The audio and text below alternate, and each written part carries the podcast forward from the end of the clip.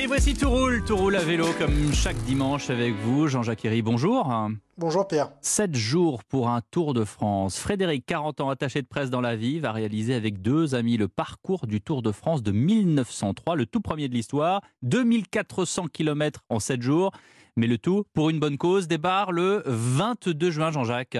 Oui, écoutez un peu à quoi ressemble le parcours. Hein. Même quand on lui en parle, Frédéric Machabert n'a pas l'air vraiment rassuré hein, par ce qu'il va affronter dans quelques jours. Montgeron, qui est au sud de Paris, jusqu'à Lyon. Le lendemain, on repartira de Lyon en direction de Marseille via Saint-Étienne. Et de Marseille, euh, on prendra la direction de Toulouse pour une étape qui euh, s'annonce difficile en cas de, vent. Donc à Toulouse, on aura 24 heures de repos. Ensuite, Toulouse jusqu'à Bordeaux, qui sera une demi-journée de repos, si on peut dire comme ça, avec 270 km, je crois, et seulement 500 mètres de dénivelé. Et ensuite, deux très grosses journées, euh, Bordeaux euh, jusqu'à Nantes avec 370 km. Et euh, le final, Nantes-Paris avec 470 km. Alors évidemment, les routes sont meilleures qu'à l'époque, hein, et les vélos n'ont rien à voir non plus, mais quand même, il hein, va falloir accumuler 90 heures de vélo en une semaine avec des nuits très courtes pour réussir à tenir le défi des 7 jours, avec un timing et des pauses millimétrées sur le parcours, jamais plus de 45 minutes. On a quand même une assistance pour déterminer euh, ce qu'on mange, ce qu'on fait. La voiture d'assistance aura pris un peu d'avance, c'est-à-dire quand on arrivera au point défini,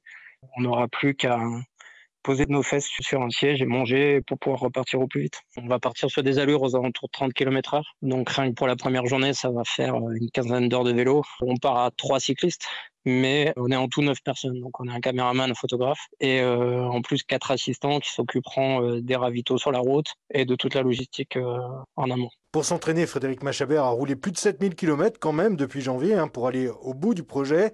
Un projet qu'il souhaite utiliser avant tout pour faire connaître l'association Les Étoiles Filantes qui aide les enfants qui souffrent de gliome infiltrant du tronc cérébral. C'est une forme de cancer qui à ce jour reste incurable. Une cagnotte a été lancée sur le site eloasso.fr, loasso.fr, Les Étoiles Filantes Tour 1903.